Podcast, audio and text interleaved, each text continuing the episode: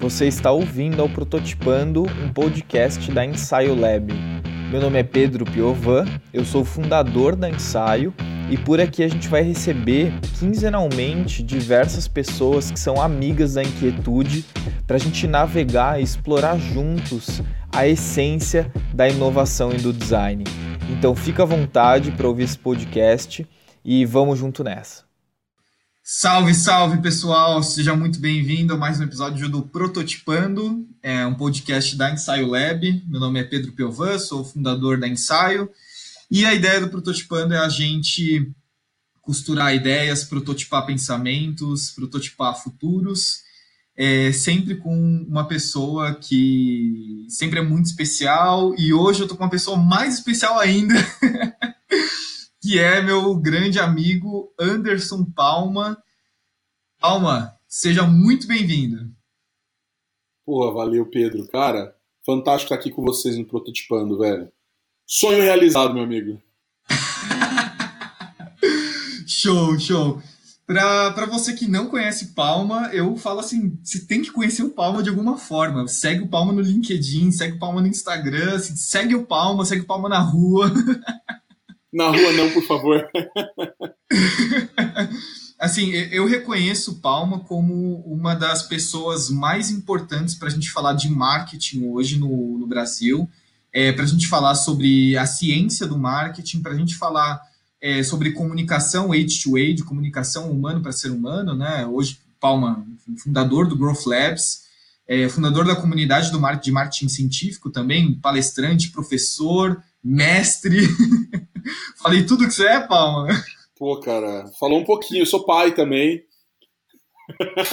Se apresenta aí, Palma, se apresenta aí. É, bom, sou Anderson Palma, eu sou fundador do Growth Labs, que é um laboratório de experimentação e crescimento. A gente trabalha com foco no crescimento das empresas, dos nossos clientes, mas não só no, no crescimento.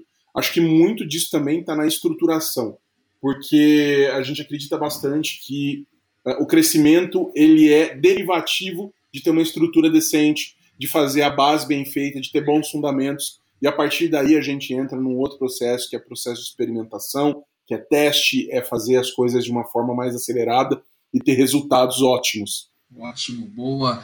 Palma, eu já queria chegar então, assim, é, com uma pergunta para que a gente abra o nosso tema central, né, que eu, que eu vou trazer um pouquinho sobre algumas perguntas sobre comunicação, age to age, ciência do marketing. É, e assim, vamos. Me, me, fala um pouco, o que, que, define uma comunicação age to age? Né? O que, é isso? A gente, por muito tempo, o, a, a gente viveu à mercê dos meios de comunicação de massa, né? Então, você tinha lá a TV, você tinha o rádio antes, né? Antes você tinha um jornal que eram uh, meios de comunicação, cara, é, é, de uma via só. Então você simplesmente dizia o que era moda, o que deveria funcionar, o que era certo, o que era errado. Uh, aliás, até antes disso, né, a gente tem, sei lá, a Igreja Católica, né, fazendo exatamente isso, esse mesmo tipo, não deixa de ser um meio de comunicação de massa, porque a gente, é, todo, todo esse conteúdo era disseminado e era verdade. Acho que esse é o ponto principal. Então, ele foi mudando de forma, mudando de forma, cada vez ficando mais interativo. Quando a gente chegou na TV, o nosso máximo de interatividade era uma ligação para o Criança Esperança para conseguir ajudar alguém, ou mesmo para pro, como chama aquele lá, cara, tinha, você decide. Eu não sei se você lembra disso, mas a galera escolhia qual seria o final ali do, né, do, do show. Cara, isso é velho pra caramba, até denuncia idade, mas é muito real, velho. E aí, de repente, a gente caiu de paraquedas num mundo em que você fala alguma coisa e outra pessoa pode responder. Velho, isso é formidável, é, é, é fora de série a gente começar a pensar nisso. Porque isso não existia. Isso não existia. Simplesmente não existia. O máximo de interação que você tinha de, sabe, de bater bola mesmo, era com alguém que era próximo de você, um amigo seu, uh, alguém na rua, mas pessoas que você conversasse pessoalmente, né? Então, quando a gente fala de age, né, H para H, humano para humano, de comunicação, a gente está falando disso. A gente está falando de se abrir. Então, de mostrar que eu tenho defeitos, eu tenho falhas e eu tenho um posicionamento e outras pessoas também têm, e a gente dialoga em relação a isso. Não é mais um monólogo. Eu falo, você escuta, você absorve, você é, duvida, você bota de volta, né? Então, é, essa capacidade é, é, de ter o diálogo de humano para humano, diálogo mesmo, não monólogo, é o que diferencia a comunicação de antigamente para a comunicação atual, em que se a empresa faz uma cagada, ela vai parar nas redes sociais, né? E isso vai ser falado e o cara vai ter o direito de se defender, mas assim é, é, é muito é, é muito pessoal, tudo virou muito pessoal mesmo a gente estando à distância. Então as barreiras foram quebradas. Pô, nem vou falar de globalização e tal, mas, cara, você fala hoje com quem você quiser no mundo inteiro, você tem respostas do mundo inteiro, você, uh, você itera o tempo todo. Né? É, eu não estou falando só de produto, eu estou falando de verdade de pessoas. As pessoas iteram. A gente está melhorando ou piorando de acordo com aquele, aquelas conexões que a gente está fazendo. Então, isso é ser humano para humano. Caraca, Palma, que aula, cara. É, o, o, que eu estou pensando enquanto eu estou ouvindo você falar é. A gente tem maturidade para esse diálogo hoje, Paulo? Como é que você vê isso? Claro que não, né? ai, ai, ai. Você conhece alguém que tem maturidade para lidar com isso, velho? Eu não conheço. é, eu conheço muita gente que finge que tem, manja. Eu sou categórico assim dizer, velho, é, a gente tá, tá, aprendendo, cara. A gente tá aprendendo. Eu tô aprendendo. Então, uma coisa, isso, o, o, que eu, o que eu vendo muito, cara, é que a gente não sabe de porra nenhuma. Então, isso quer dizer que a gente vai ter que testar, a gente vai ter que aprender, a gente vai ter que iterar, melhorar, piorar em alguns sentidos, pode acontecer, mas não é um negócio que é, é fechado, assim, muito pelo contrário. É, estamos aprendendo, estamos no caminho, é, e, e eu não sei se um dia a gente vai chegar, enquanto humanidade, a um, uma resposta única, né? Acho que isso é importante também de entender. Show, show. Cara, é, assim, assim, sensacional, né? O, o, que você falou, porque tudo isso é muito novo, né, Paulo? É muito novo você conseguir ter uma resposta depois que você falou, né? Como organização, como empresa. É, e isso é uma coisa, eu acho uma coisa muito interessante da sua fala que eu fico pensando é é, qual que é o espaço da comunicação age-to-age num mundo que ele é automatizado, ele é robotizado, é, isso conflita, não conflita, como é que você vê isso? Pô, uma coisa que rola muito hoje no, no, nosso trabalho aqui na Growth Labs é o, assim, primeiro, tá, automatizar é um passo e não é o primeiro, manja, ele nunca é o primeiro. Uhum. Então, o que, que se automatiza? Você automatiza um negócio que está funcionando. Tá? Então, você tem plena consciência que aquilo funciona, beleza, aí você automatiza. Antes disso, para que eu vou automatizar um negócio que não funciona, que eu não sei se funciona? Uh, a gente tem que mapear, tem que entender, entender a jornada do cara, principalmente. Quando, eu vou, vou colocar isso no contexto de, de, de uma empresa que a gente está fazendo um trabalho de compreensão, tá? É, é, quer entender mesmo o que está rolando, por onde o cara passa antes de comprar, depois de comprar, como que é a jornada dele como cliente, enquanto cliente. E, meu, de verdade, não tem resposta única, eu acho que volta nisso, né?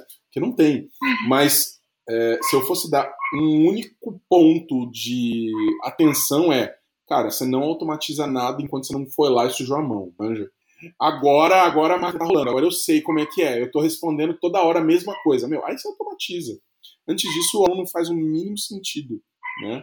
É, a gente costuma, a gente está acostumado, né? Um mundo, um mundo líquido, né? Cheio de fórmulas prontas. E, velho, eu tenho um monte de fórmulas prontas que eu uso no meu dia a dia. Mas, assim, qual é o momento de usar ela? Eu acho que é a grande sacada, né? E não é fácil de escolher o momento, porque tem muitas coisas e muitas coisas parecidas. A gente falou agora há pouco a gente, ó, pequeno spoiler, a gente estava num outro podcast, a gente gravou um atrás do outro. Uau! Outro agora, o Pedro me entrevistando, mas a gente estava falando muito sobre isso, né? Sobre como que funciona esse, essa relação. E mesmo a inovação, que foi uma resposta que você deu, Pedro, é, cara, não é um negócio que surge do nada, assim, né? É, ele, ele, ele tem que ter contexto, a gente tem que entender. Então, entendendo você tem a automação, entendendo você tem uma automação que funcione, que faça sentido, né? E que também é bom entender, talvez ela não faça sentido para sempre. ela vai fazer sentido naquele momento. Então ela pode e deve progredir, porque as pessoas também progridem, né? Elas vão, as pessoas mudam, as, os humanos melhoram e pioram. Então você tem que se adequar para estar tá pronto para atender a necessidade daquele cara. E Palma, é, assim, um dos temas que, que eu vejo você falar muito sobre, que é cada vez mais importante, é a empatia. É, como que a, a empatia se coloca nesse contexto que a gente está conversando aqui? Cara, eu devo ser um dos seres menos empáticos do, do planeta, manja. E. não, cara, sério. Aí, aí você começa a tentar entender um pouquinho. Não é, não é que eu sou pouco empático, não, é exagero. Mas é, é óbvio que a gente começa a enxergar coisas que faltam, mas que faltam muito, né? E aí você começa a falar, cara, eu preciso de mais disso, eu preciso, porque senão eu não vou conseguir fazer o que eu preciso.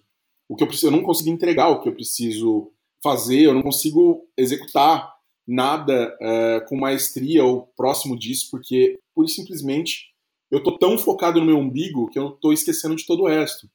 E a empatia, cara, tem muito a ver com isso, tem muito a ver com rapport, tem muito a ver com você se colocar no lugar do outro, de você pensar, de você agir no lugar do outro, agir como se fosse o outro, né? Você se colocar no lugar dele. E é uma coisa que é difícil pra caramba, velho. É difícil porque tá todo mundo preocupado com o seu hoje em dia. E cada vez mais, né? A gente vive, vive numa sociedade que demanda isso da gente, né? Se a gente não se preocupar com o nosso umbigo, ninguém vai se preocupar você vai morrer de fome. E quando você faz isso, você esquece dos outros. Eu proponho, assim, é, demais que a gente comece a olhar um pouquinho pelo outro lado e comece a prestar atenção no outro também. Porque se a gente faz isso, a gente acaba tendo um efeito colateral horrível, que é vender mais. a gente começa a ter um efeito colateral terrível, que é se conectar de verdade. Mas isso dá isso dá é, a, a, possibilidade para a gente de se movimentar mais rápido também, ter ações melhores e saber para onde que a gente tem que seguir. Eu acho que é uma dificuldade imensa de todo mundo, né? É, saber para que lado que a gente vai. Tem coisa demais rolando ao mesmo tempo, né? Se a gente não tenta ser empático, ao menos com aqueles que estão ao nosso redor, né, a gente não vai conseguir fazer as coisas rolarem, as coisas não saem do lugar. Então, o que eu estou ouvindo é que ter empatia hoje é uma resistência? Porra, cara, boa essa provocação. empatia é uma resistência e é uma qualidade que poucas pessoas têm, mas as que têm, elas são capazes de é, produzir mais, elas são capazes de. Cara, só, só um adendo assim, tá? É, empatia é uma coisa que simpatia, não é a mesma coisa que compaixão, tá? São coisas diferentes. Não é olhar para a pessoa, ai, tadinho, bater o pé, tá? Não é isso. Se colocar no lugar do outro é muito mais profundo do que isso. E não quer dizer que você vai fazer a vontade do outro também, tá? Mas é de você entender o ponto de vista da pessoa para você conseguir é, é, acessar aquela pessoa, né? E por que que existe sim resistência?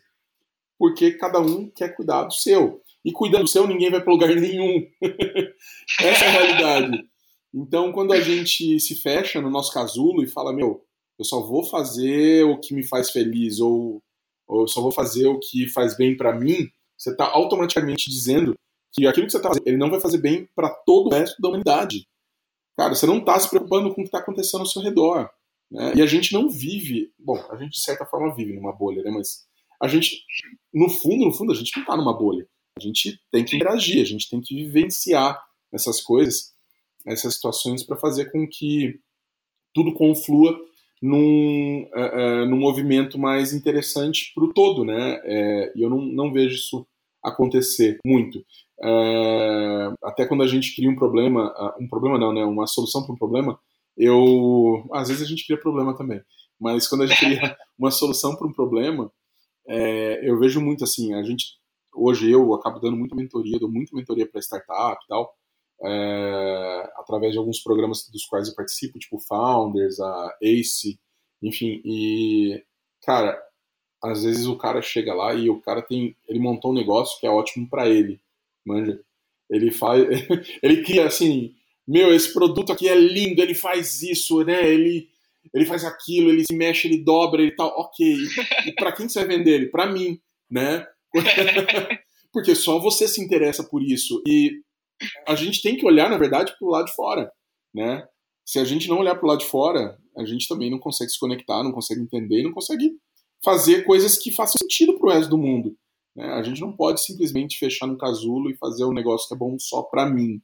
Né? Tem, tem horas que é fantástico fazer isso, né? mas é bom entender que se a gente não tiver um mínimo é, um mínimo de empatia, né? não, não colocar isso é, para rodar, a gente não vai conseguir fazer com que nem que as pessoas comprem, a gente não vai conseguir fazer com que você esteja resolvendo alguma coisa, a gente não vai conseguir fazer com que você entenda de verdade quais são esses perrengues pelos quais as pessoas estão passando que você pode ajudar a solucionar. Quando a gente fala de produto, a gente está falando de resolver pepino, cara. É resolver pepino dos outros, é ajudar os outros a, chegar numa solução é, melhor. Né? As pessoas pagam por isso. Então, tem empatia lucrativo, né? Não é um negócio. Meu, não é só, não é caridade, tá? Eu não estou falando de caridade. É, tem empatia, pensar no outro, é lucrativo também. Tem, tem os seus pontos aí que trazem, fazem valer a pena financeiramente. E aí você consegue ter o teu lado acontecendo, as coisas rodando bem pro teu lado, mas, cara, ter empatia é a base de tudo, para mim. E é o que eu estudo, é, é, muito do que eu também estou estudando, tá? Do que eu estou aprendendo. É, não é não é um negócio que é fácil de aplicar, não, cara. É muito difícil. A gente tende a ter essa resistência para fazer aquilo que mais agrada a gente. Né? É, tá cheio de.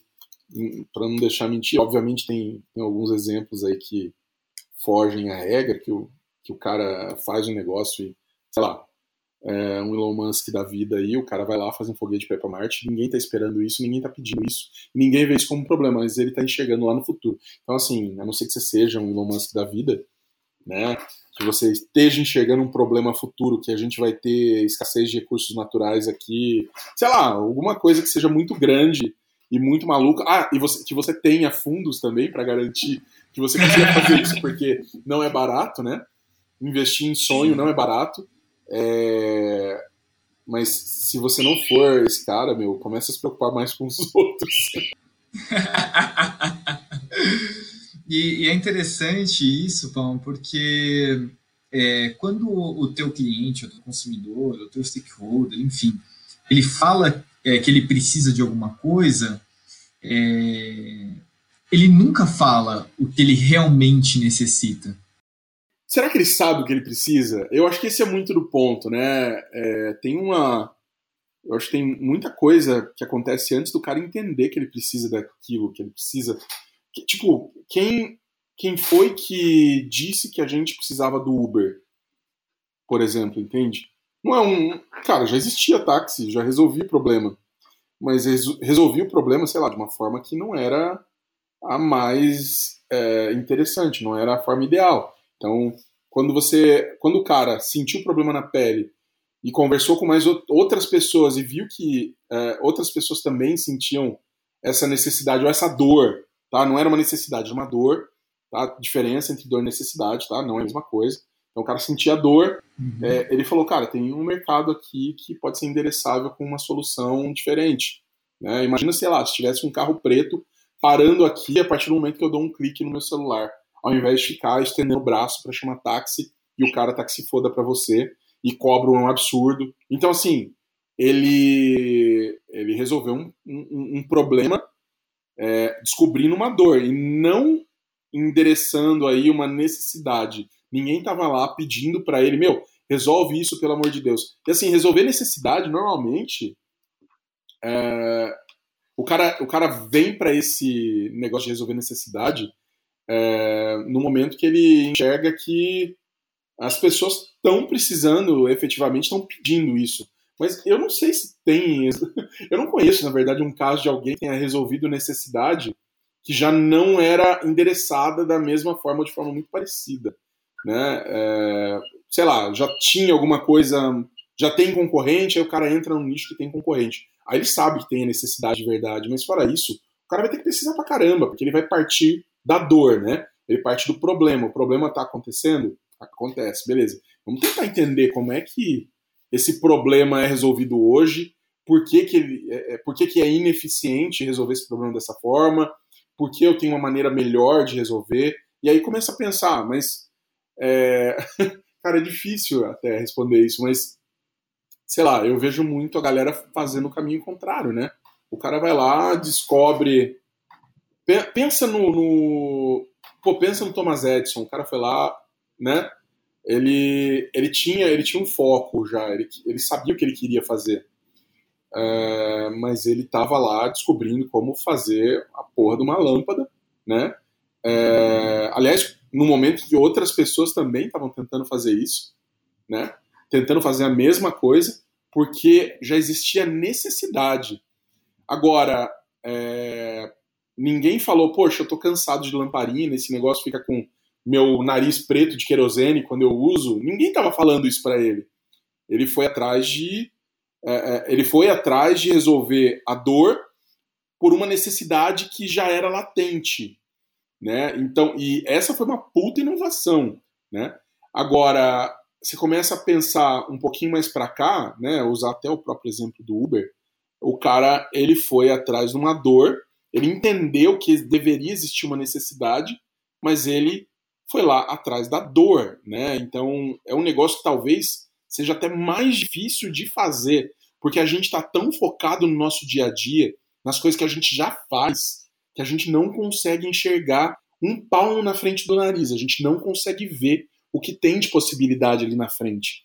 E é, por isso talvez seja, um, seja uma coisa, pô, não é uma invenção, mas é uma inovação que é mais difícil de acontecer do que algumas outras que meio que passam como são meio que passos naturais, né? Meu, a gente tá aqui, a gente vai para lá, a gente vai para outro ponto. É, eu não sei nem se eu fui claro, cara. Eu tô falando um monte de coisa aqui. Mas, assim, o, a dificuldade de você ter esse ponto de, de, é, é, de ruptura, né, de, um, de alguma coisa que já é muito comum, que é muito, uh, muito real e usual, é, é que eu acho que é, é o desafio status quo, né? É, é, é, de uma coragem sem tamanho de você fazer algo assim, manja. É de muita coragem, porque você sabe que você vai enfrentar um monte de dragões ali no meio do caminho e não é fácil. É, não, é, não, não é uma coisa simples, não é uma coisa fácil, mas se você parar para pensar e voltar de novo, você olha e fala, pô, tem que ter uma empatia do caralho para conseguir fazer isso. total, total, total. Cara, uma coisa que você está falando, e assim, para mim ficou muito evidente uma questão. É, a gente tem que olhar para a subjetividade dos números, para a subjetividade das ações das pessoas. Existe o que é subjetivo e o que é objetivo, né? E a, nossa rotina, ela sempre coloca a gente em função do objetivo, né? Então, ah, o número é esse, o que a gente vai fazer depois, não sei o quê. Agora, existe um espaço aí do subjetivo que ele é essencial para a gente ter uma compreensão mais ampla do que esse número significa, né? Cara, total, né? É, você, você, você trabalhar subjetividade é, não é fácil, eu vou te dizer que eu não sei como fazer, velho. Não é um negócio de. Não é, não é, não é, não é para os meros mortais, né? Você conseguir. é, é um negócio de você ter feeling, por exemplo, no negócio, né? De você chegar e falar, cara, vamos por esse caminho. É, e eu te digo assim, até isso é um problema, né? Porque quando você está numa organização, você tem mais pessoas e todas, cada um, todo mundo tem feeling, né? Só que alguns feelings são muito bostas, manja. e assim, você não consegue padronizar e pegar o feeling do CEO e fazer com que ele se replique. A galera chama isso de cultura, né? Mas não consegue fazer com que ele se replique, né? E que todo mundo tem exatamente o mesmo feeling. Então, começa a ficar difícil de você fazer as coisas andarem, as coisas acontecerem. É... Aí você é obrigado a ir para a objetividade, aí você é obrigado a ir para o número e tal. Mas óbvio que tem espaço e é, a subjetividade, cara, ela, ela precisa ser discutida. E, sei lá, eu nem me sinto muito seguro em falar disso, porque é óbvio que, cara, tem coisa demais para tratar aí, e a gente. Eu, eu, eu, eu parto do seguinte pressuposto: a gente sabe muito pouco a respeito de poucas coisas também. É, e a gente, a gente tende a pensar que a gente sabe tudo. Então, assim, é, acontece, sei lá, tem um jogo de futebol, você, você tá caminhando na rua, tá, todo mundo é técnico, manja? Todo mundo opina, todo mundo tem uma opinião, todo mundo acha que sabe qual era a melhor forma de fazer aquele time vencer. E, meu, a real é que o cara ele, ele não tem o contexto necessário, às vezes, para ter uma opinião formada, super embasada. Mas é, é óbvio que fica muito fácil você falar alguma coisa. É, é, quando você tem os números, né? Fica muito mais fácil você ir lá e olhar número e falar, ó, é isso, aquilo. Mas, obviamente, que sem, se você não tiver o, o outro pedaço, que é subjetividade antes, né? Você não consegue você não consegue ter contexto, né? Você não consegue opinar de acordo, você não consegue ter um negócio que tenha volume e tenha vazão suficiente para que qualquer resultado apareça, né? Sim, sim. E, e, e você está falando, Paulo, e está me levando a, a, pensar no que, enfim, você é, hoje executa e trabalha, que é, é ajudar empresas a, a crescerem, a construírem um modelo sustentável de crescimento e aí, onde que é, a objetividade dos números e a importância da comunicação age-to-age entra no, no que hoje você faz? Cara, entra em tudo, né? Basicamente, porque, meu, assim, se a gente não tiver a empatia, é, o humano para humano, né, a gente realmente se conectar, é, eu não consigo estruturar equipe, eu não consigo formar times de alta é, é, capacidade de entrega, eu não consigo fazer com que o crescimento aconteça, eu não consigo fazer com que a estruturação geral aconteça, porque eu não estou preocupado com eu não estou preocupado com o cara, eu não estou preocupado com como, como que as coisas vão dar. É, eu te digo, velho, hoje, o, talvez o nosso maior diferencial seja se preocupar. Manja? É, Sim. Quando eu pego e começo a comparar, sei lá, com serviços de agências tal, meu, é, tá, nada contra agência, eu já tive agência, pô, negócio gigante, sabe, 30 funcionários, etc. É, mas eu olho para aquilo que as agências fazem e eu falo, cara, isso é ruim, sabe? Isso é ruim para o mercado, isso é ruim para todo mundo que está vivenciando. Por quê? Porque o cara tá lá para entregar é, sei lá, um site, o cara tá lá para entregar. Ó, agora é o meu cachorro latindo aqui. Você não viu? Você viu o tamanho da fera? Eu já mostrei pra você? O que foi? Você viu o tamanho da fera? Ah, o... Eu não vi, não vi. É grande a tá, fera? Cara, é, o, é o dadinho, né? Porque assim, ele é um, é um pincher, né? É, é, tipo menor que meu chinelo. E a gente fala. Eu, eu tô chamando ele de dadinho, eu chamo ele de, uh, de pudim é, eu, as minhas filhas, né? Mas o. Eu tô chamando de Dadinho só porque ele é muito invocado, cara. O bicho é muito feio. Invocado assim, você olha para ele, e aí a impressão que eu tenho é que eu tô chamando ele de Dadinho e ele tá falando, Dadinho, caralho, meu nome é pequeno, sabe? é muito. Cara, o bicho é muito invocado, você não tem ideia. Ó, mas, eu vou voltar aqui, voltar pro tema. É, cara, o, quando a gente realmente se importa a gente não entrega um negócio fechado, manja? A gente entrega a gente entrega possibilidades.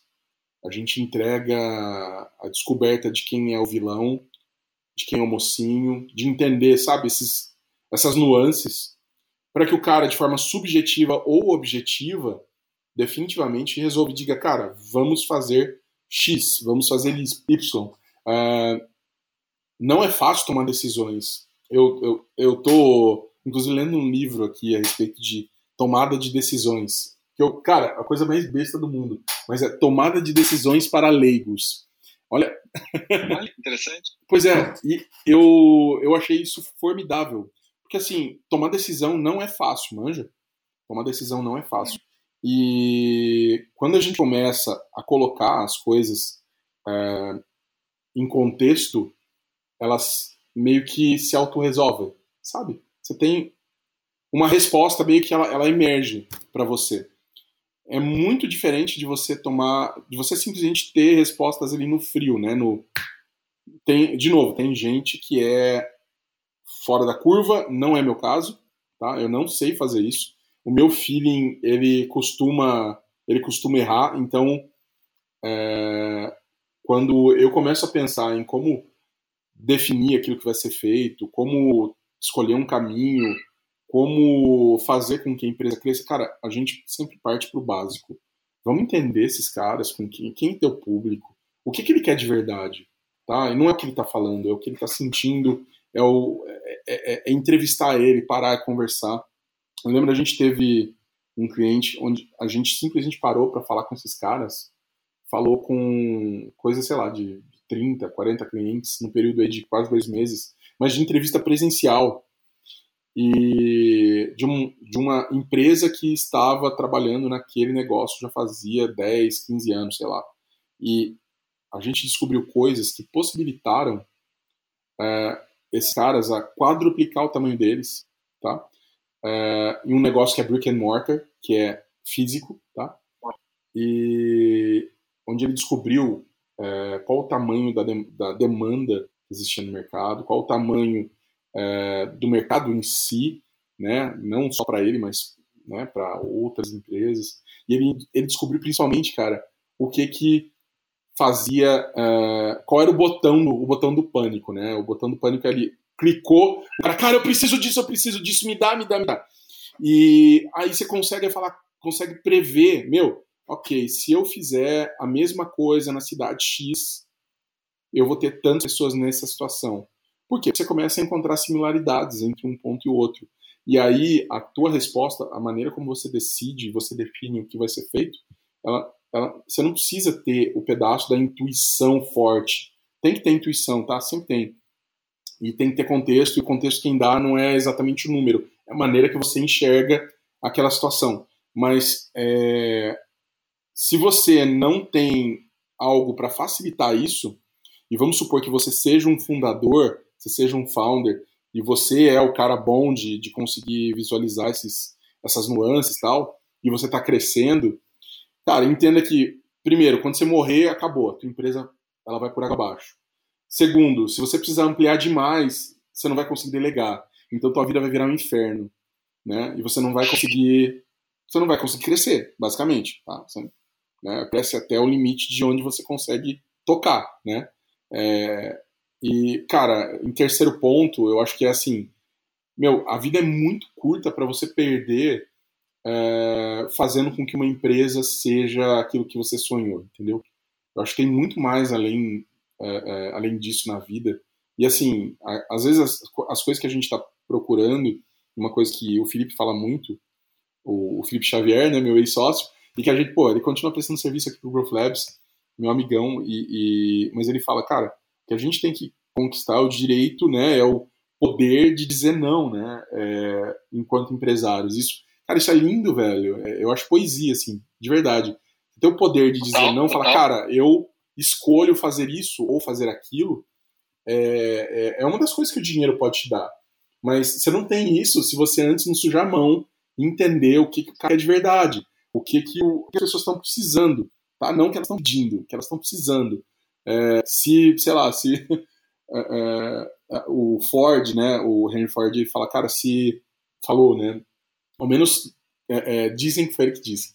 Mas é, ele fala assim, cara, se eu perguntasse para as pessoas o que elas iam querer, eu não tinha criado carro, eu tinha feito um cavalo mais rápido, né? E, cara, acho que é muito real, é muito disso, né? Ninguém, ninguém vai simplesmente chegar na conclusão de que você precisa de X ou de Y. As pessoas não, não têm a capacidade de discernir na, a conclusão, de ter a conclusão elas têm a capacidade de sentir a dor, né? E você só entende a dor através de empatia.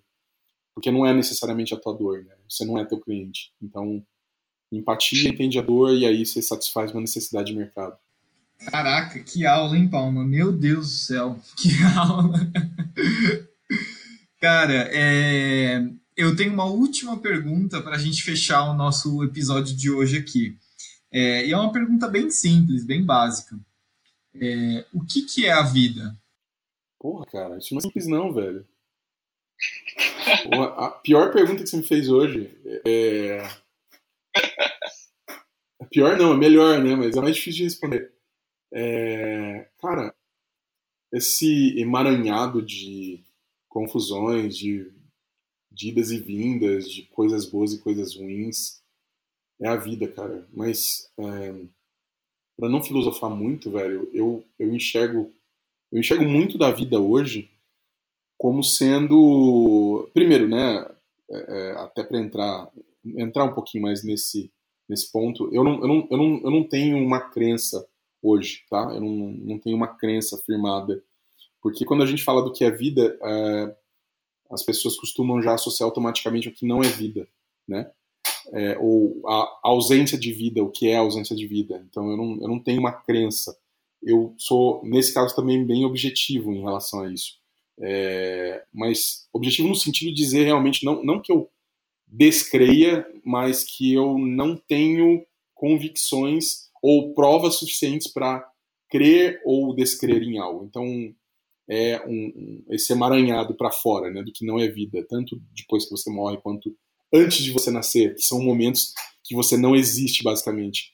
Mas esse esse pedacinho em que a gente está, depois que você nasce e até antes de morrer, que é o pedaço de sua existência, é, eu, eu, sinto assim demais que é um momento que a gente a gente precisa fazer o melhor o melhor nosso daquilo que a gente é, daquilo que a gente acredita. Eu não estou falando de novo de é, nada sobrenatural, é muito daquilo que a gente acredita no hoje e eu acredito demais nas pessoas, cara. É, essa nossa é, essa nossa raça humana, né? Ela ela fez coisas muito fodas, muito legais. E ela fez coisas muito ruins também, né?